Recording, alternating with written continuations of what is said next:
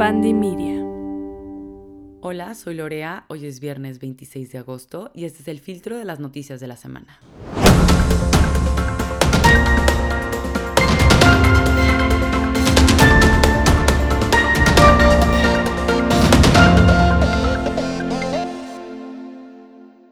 ¿Qué tal? ¿Cómo están todos? Bienvenidos a su podcast El Filtro con todas las noticias más importantes de la semana. Los saludo a su periodista de confianza, Lorea. Espero estén listos para todas las noticias porque les juro, me costó muchísimo hacer la agenda esta semana ya que había demasiadas cosas pasando en el mundo, pero aquí les traigo el mejor resumen y vamos a ello.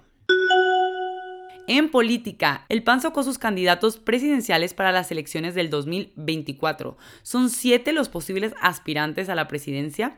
Fue el líder nacional del partido Marco Cortés quien reveló a los aspirantes en su gira en Yucatán. Dentro de ellos hay gobernadores, senadores y viejos candidatos. El favorito del líder nacional del partido es Mauricio Vila, el gobernador de Yucatán. De hecho, Cortés dijo que es uno de sus mejores armas, ¿no? También está el ex candidato Ricardo Anaya, el ex secretario de Gobernación del presidente Fox, Santiago Krill, el ex coordinador del PAN en Cámara de Diputados, Juan Carlos Romero Hicks, la senadora Lili Telles, el gobernador de Querétaro, Mauricio Curi, y la gobernadora de Chihuahua, Maru Campos. Veremos si alguno de estos candidatos tiene la fuerza o el jale para poder hacer que no gane Morena, quien probablemente mande como candidato o a Ebrad o a Sheinbaum. Por otro lado, el FBI encontró 700 páginas de registros secretos de Trump. Son unos documentos que el expresidente se llevó tal cual a su casa y son documentos clasificados. Estos documentos tenían información de operaciones encubiertas, de su club privado y de sus propiedades cuando era presidente. ¿Y cómo fue que descubrieron esto? Pues bien, Trump tenía otras 15 cajas de documentos clasificados e intentó quedárselas por medio del privilegio ejecutivo, pero no se lo valieron y tuvo que entregarlas al FBI. Cuando el FBI las recibe y las empieza a investigar, encuentran una carta que daba indicios que podrían haber más documentos. Y con esto es que se meten a su casa. Acuérdense que el 8 de agosto entraron a, casa, a la casa de Trump en Florida y la inspeccionaron y ahí encontraron otras 20 cajas más de documentos clasificados. Ante esto, Trump metió una demanda contra el gobierno para que paren la investigación y también por haberse metido a su casa a investigar, pero el gobierno lo puede llegar a acusar e incriminar por mal manejo de documentos clasificados cuando era presidente. Por su parte, Europa y Estados Unidos están animando a Ucrania a que se queden con Crimea. Acuérdense que Crimea se la anexionó Rusia hace ocho años, tal cual literal, no hubo ni siquiera guerra, se la anexionaron tal cual, ¿no? Se la quedaron y Ucrania no hizo nada, pero ahora Zelensky dijo que él no va a cesar la guerra hasta que también le devuelvan Crimea. Es decir, que ya no va a ser suficiente que Rusia se salga del territorio que hasta el momento era ucraniano, sino que además quieren que le deje la península de Crimea. Fueron 60 países y organizaciones de la OTAN y Naciones Unidas quienes dijeron que también efectivamente la anexión de Crimea por parte de Rusia es totalmente ilegal. Para mostrar su apoyo, Estados Unidos va a enviar 3 mil millones de dólares más en equipo bélico a Ucrania. Este miércoles se cumplieron seis meses desde que empezó la guerra y además también fue el aniversario 31 de la independencia de Ucrania. Y en este marco, Rusia decidió atacar una estación de tren en Ucrania, en la ciudad de Chaplin, y murieron 25 personas, entre ellas dos niños, y hubo también 31 heridos. Rusia se atribuyó tal cual el ataque y dijo que su intención no era lastimar civiles, sino darle un objetivo de tren militar. Sin embargo, pues se echó a 25 personas. Además de esto, y de que parece que la guerra no va a terminar pronto porque ahora Zelensky quiere también Crimea, pues Putin acaba de anunciar que quiere 137 mil soldados más, de Rusia evidentemente, para 2023. Firmó un decreto en el cual va a pedir que haya lo equivalente a una décima del cuerpo actual, o sea, una décima más del cuerpo actual. El ejército tendría un total de 2 millones de elementos, de los cuales 1.15 millones serían soldados.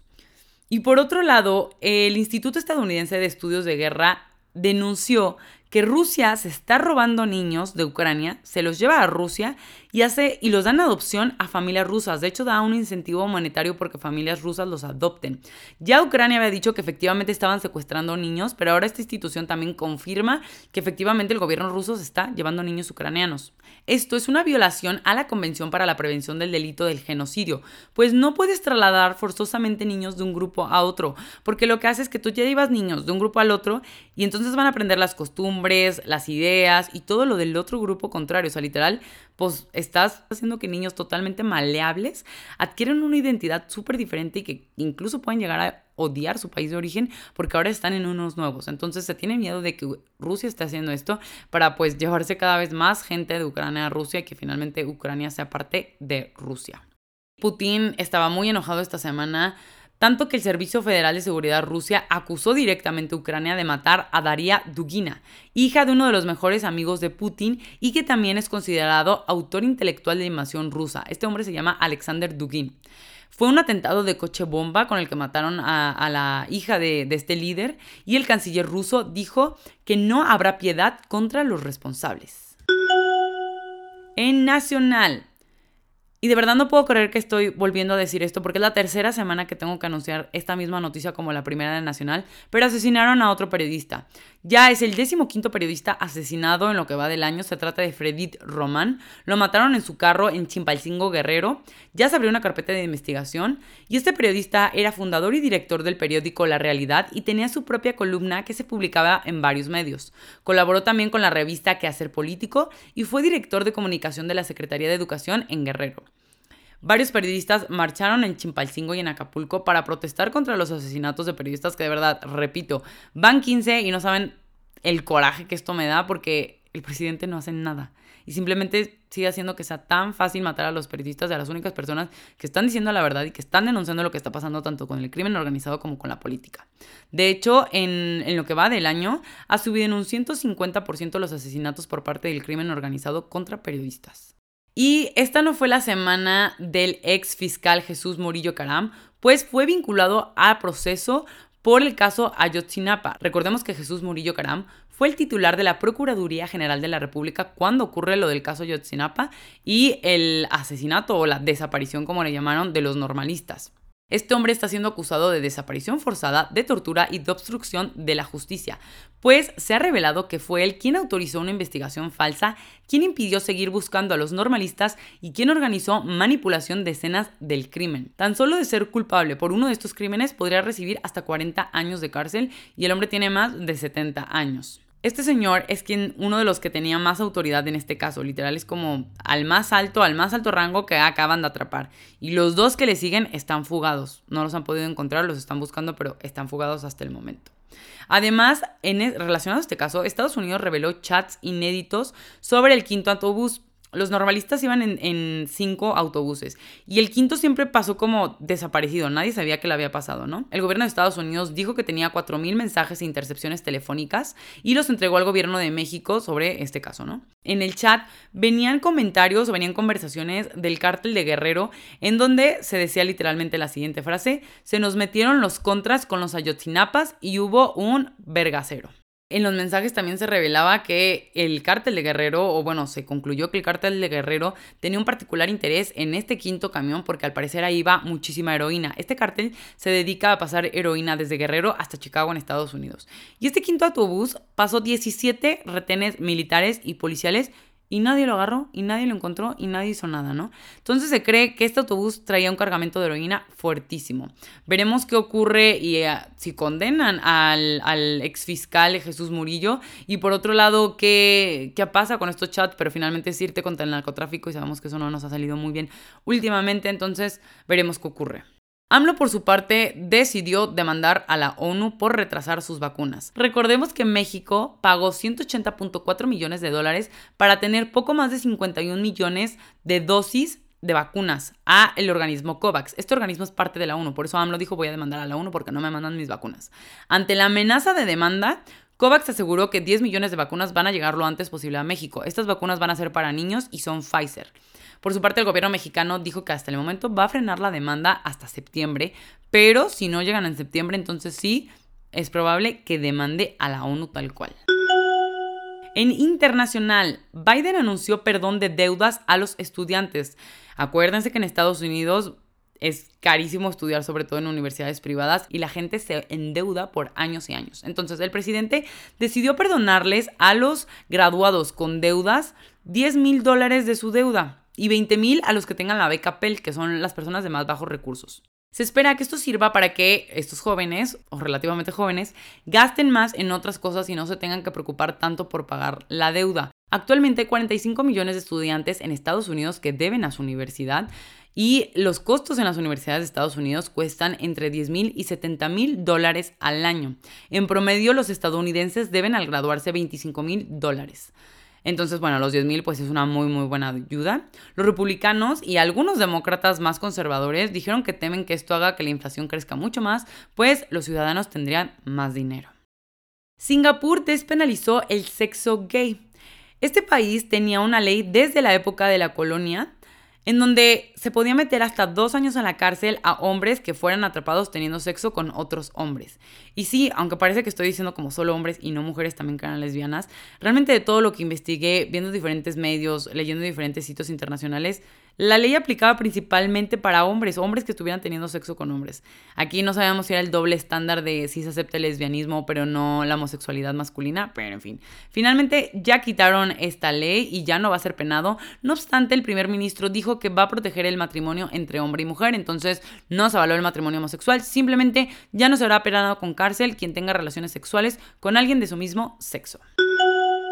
En deportes, Djokovic no jugará el US Open porque no está vacunado. El tenista estaba esperando que Estados Unidos quitara esta regla, pero finalmente no la quitaron y sigue siendo necesario estar vacunado para poder entrar a este territorio. Entonces le deseó mucha suerte a sus compañeros jugadores, pero él no va a poder entrar. Y por otro lado, McLaren, el equipo de Fórmula 1, anunció la salida de Daniel Ricciardo. El equipo aseguró que fue un acuerdo mutuo y esta es la última temporada del corredor australiano.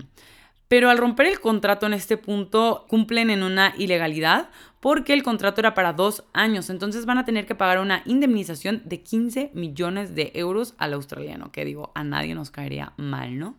Se cree que el reemplazo va a ser Oscar Piastri, quien estaba en Alpine y probablemente se cambie a McLaren porque hubo un problema, recuerden si escucharon este podcast hace unas semanas, en donde Alpine pensó que se iba a quedar con ellos, pero él dijo que no se iba a quedar con ellos, entonces es probable que sea el repuesto de Ricciardo, pero veremos qué dice McLaren ya cuando se acerque el final de la temporada. En curiosidades, Europa vive su peor sequía en 500 años según los expertos. Y este tema de la sequía, les voy a dar varios datos que yo creo que los van a estresar bastante porque yo estoy muy estresada con esto. Parece de verdad película de ciencia ficción en donde se está acabando el agua, pero es, es, cierto, literal, ya no es película de ciencia ficción. Pues bien, ahorita 47% de Europa está en situación de alerta. Además de esto, el lago Powell en Estados Unidos muestra una gran sequía, de hecho es el segundo lago más grande en Estados Unidos y sus aguas están en el nivel más bajo desde que se construyó, pues este lago se alimentaba de las aguas del río Colorado. Además de esto, expertos en México revelaron que sería necesaria una inversión de 80 mil millones de pesos en, divididos en 50 años para el sector hídrico para evitar sequías como las de Monterrey. Si no han visto las noticias o si no han escuchado este podcast en las semanas anteriores, Monterrey está viviendo una de sus peores sequías en muchos, muchos años, tanto que la gente se tiene que bañar un día sí, un día no de verdad está complicada la situación y esto puede seguir pasando en muchas más partes de la República y muchas más partes del mundo, ¿no? Esta propuesta de los 80 mil millones de pesos era parte de un documento de perspectivas del agua en México que era para dar propuestas para la seguridad hídrica, la cual no está garantizada en este momento en el país. Además de esta situación, se empezaron a encontrar barcos de la Segunda Guerra Mundial en el río Danubio. Literalmente hay 20 cascos a la vista. Y algunos de estos siguen teniendo explosivos, entonces es muy peligroso que estén descubiertos. Pero imagínense ¿Qué tan seco está esto que se están viendo barcos de la Segunda Guerra Mundial que estaban sepultados? Entonces, yo creo que si estas cuestiones ya no lo alertan a uno, pues es muy difícil que algo malo se alerte. ¿Qué podemos hacer nosotros? Pues es muy complicado porque definitivamente los responsables del mayor gasto de agua son las empresas, más allá del consumo individual, pero claro que nosotros podemos hacer cosas muy simples para cuidar el agua y sobre todo empujar a los gobiernos a que pasen legislaciones en donde las empresas tengan que cuidar mucho más este recurso que se nos está acabando literalmente. Para quien no fue su semana en esta ocasión, es un ciudadano italiano de 36 años quien dio positivo a la viruela del mono, al SIDA y al COVID en el mismo momento, literal, de un trancazo. Esta persona reportó haber tenido sexo sin protección la última, o sea, una semana antes. Y el caso fue publicado en The Journal of Infection y dijeron que la viruela de se contagia, la viruela del mono se contagia principalmente por relaciones sexuales. Entonces, pobre hombre, porque literal contrajo las tres enfermedades más sonadas en este momento. Oigan, y como comentario final, les quería contar, si no lo han escuchado, la historia de Charlie, un influencer y TikToker de 20 años, español, quien tenía cáncer y falleció esta semana. Este joven, de verdad, le recomiendo muchísimo que se metan a su TikTok, está como Charlie. Era impresionante el humor con el que tomaba su enfermedad. Él tenía eh, un cáncer terminal, un sarcoma de Ewing, Y estuvo subiendo videos desde que le detectaron cáncer para burlarse literalmente de la enfermedad que tenía. En el, subió un último video que grabó previo a morir en donde decía, gracias por todo, me habéis hecho muy feliz. Luego en otra parte decía, adiós perros, nos vemos en otra vida. Y finalmente decía, chavales, pero ¿qué hacéis llorando? Que ahora viene lo bueno.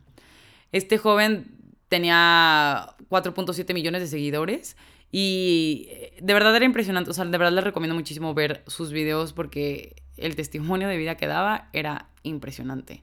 Su novia también es otra TikToker y tiene 2 millones de seguidores y ella estuvo con él a través de todo el proceso y subió un video en donde dijo, todo lo que siento por ti no se puede expresar en un video de un minuto, gracias por enseñarme a amar, te quiero. Muchísima gente ha subido videos de ellos dos, como diciendo que les faltaba tiempo, eh, y también de él, y de hecho el caso de este TikToker salió en muchísimos periódicos por lo impactante que era cómo llevaba su cáncer. O sea, a pesar de que estaba débil, estaba en el hospital, subía TikToks, grababa, contaba lo que tenía, se burlaba de su enfermedad. Tiene un video muy chistoso en donde pues no tenía pelo, entonces se aplasta la nariz y se pone una varita y empieza a hacerle como Voldemort. Entonces, yo lo que los invito a reflexionar es qué tanto valoramos nuestro tiempo, ¿no? O sea, esta persona a los 20 años ya no tenía más tiempo en este, en este mundo. Entonces, ¿qué tanto valoramos nuestro tiempo, nuestra salud y la posibilidad de hacer cosas tan tontas como comer, como manejar, como ver la tele? Entonces, si les puede servir para motivarse esta semana, si están teniendo una semana dura, valoren de verdad lo que tienen, sobre todo si tienen salud y de todas las cosas que pueden hacer. Y por otro lado, si tenemos alguna enfermedad o si estamos en algún momento difícil, ¿qué más que tomárnoslo con humor, ¿no? Como este joven que a pesar de que estaba muriendo, decidió reírse de la enfermedad que tenía y ver con esperanza lo que seguía. Espero esta reflexión les haya gustado, lo puedan implementar en su vida y de verdad vayan a ver los videos de este, de este chavo, están impresionantes y es un testimonio de vida tal cual. Esto fue todo por hoy, espero les haya gustado todas las noticias que les traje, que se me vayan bien informados el fin de semana. Recuerden seguirnos en nuestro Instagram, el filtro podcast, o también en mi cuenta personal, Lorea Peir. También estamos en TikTok. Ahí también pueden ver todo lo que subo y comento sobre distintas noticias que van pasando en la semana. Yo me despido de ustedes y los veo el siguiente viernes con más noticias. Adiós. El filtro es producido y conducido por mí, Lorea Pérez Iriarte, con producción ejecutiva de Mariana Solís y Jero Quintero. Este es un podcast de Bandy Media.